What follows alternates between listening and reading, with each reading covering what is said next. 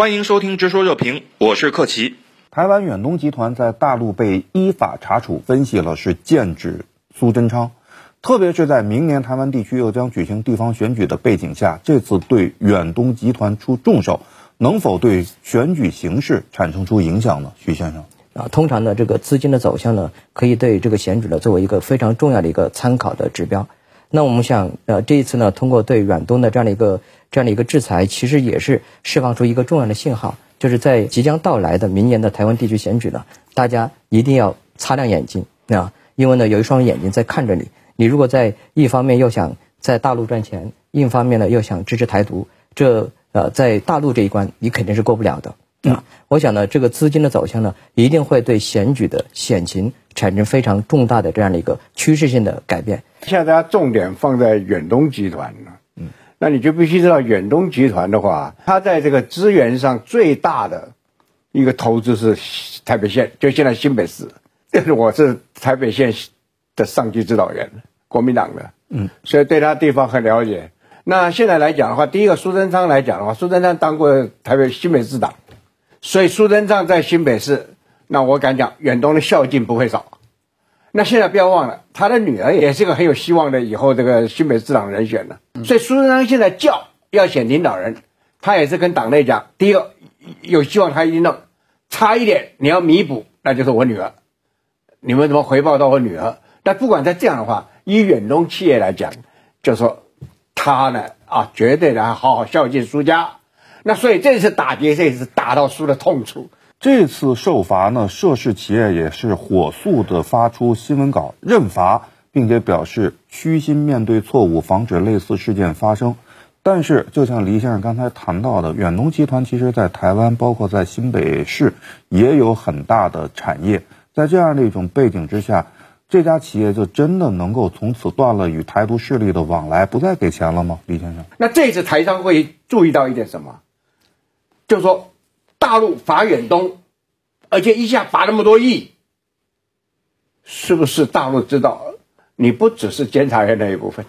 而且你会那么快，很快就很心服口服的立刻立刻就来了？那所以现在很清楚，你你以前你拿一利益没有关系，你现在坚持要搞台独了，你就给切断。那至于过去做了很多就是不敢讲的人，他现在是非常的坎坷不安，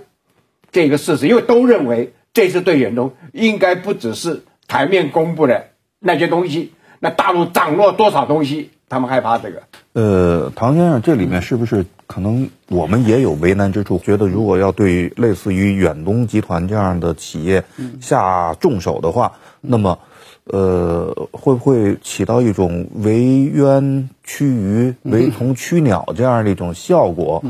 那么现在还是对这家企业进行依法。处罚是不是说明，其实我们的心态，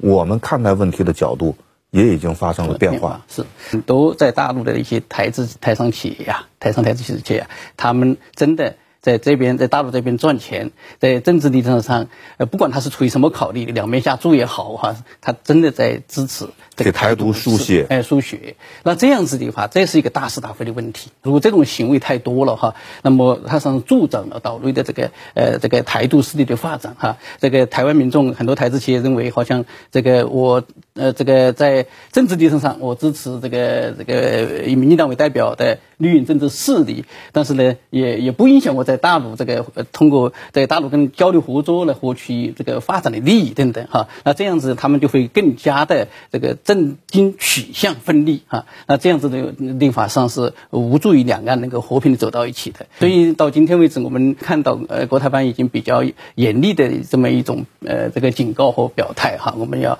这个要的打击这种这个呃支持顽固态的分子的这些。金主哈，所以这是一个很重大的一个一个，我认为在政治上面是一个很重大的一个政策转变的一个信号。远东集团除了被重罚人民币约四点七四亿元之外啊，还有收回闲置建设用地，它旗下多家企业在台湾的股价也是连日重挫。由于国台办表示查处工作仍在进行当中，可以说还没有止血。那么这种情况对于其他的台湾企业会有什么样的影响？其他企业会从中吸取？教训吗？就是告诉所有的这样的一个台湾的这样的一个企业啊，无论是你是支持蓝营的还是支持绿营的，我觉得呢，还是要回到一个你的企业的本身的经营，就是政治归政治，经济归经济。如果说呢，你过于过多的参与到政治当中，但是如果说参与到政治的，影响到两岸关系，影响到两岸的最终的和平统一啊，影响最后呢，甚至把两岸带入一场战争，那在这种核心利益面前，企业的利益其实呢，在这里是要往后排的。啊，通过在这个时候呢，对阮东呢进行一个处罚，其实释放出了一个非常鲜明的，相当于亮剑吧，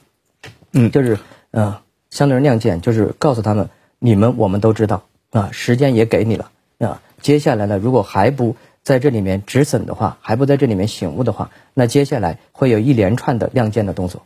那么接下来我们要如何继续推进这项工作？如何使得这项工作取得实效？唐先生，实际上只要。这个大陆以这种经济手段加强反独的工作，哈，那么打击这些支持台独的金主，只要让他们这个失去他，他知道是痛了过后啊，他就他就会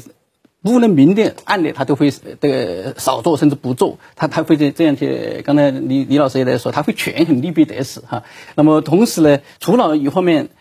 打击这些台独及及金主之外，另外另外一方面，我倒是认为呢，要还要两手都要做。另外一方面是什么呢？就要鼓励那些在这个大陆合法守法的经营，而且愿意这个促进两岸关系和平发展走到一起的这一些在大陆的台资台企的发展。所以，也就是，建立起正面的激励机制，负面的惩罚机制，那样形成一个鲜明的对比。那么这些。呃，导入包括导入或者大陆的一些台商台企，他就知道该选择什么了。嗯，所以这样子就会比较长期坚持下去，就一定会有成效。好，今天就讨论到这里，感谢您的收听，我们下期再见。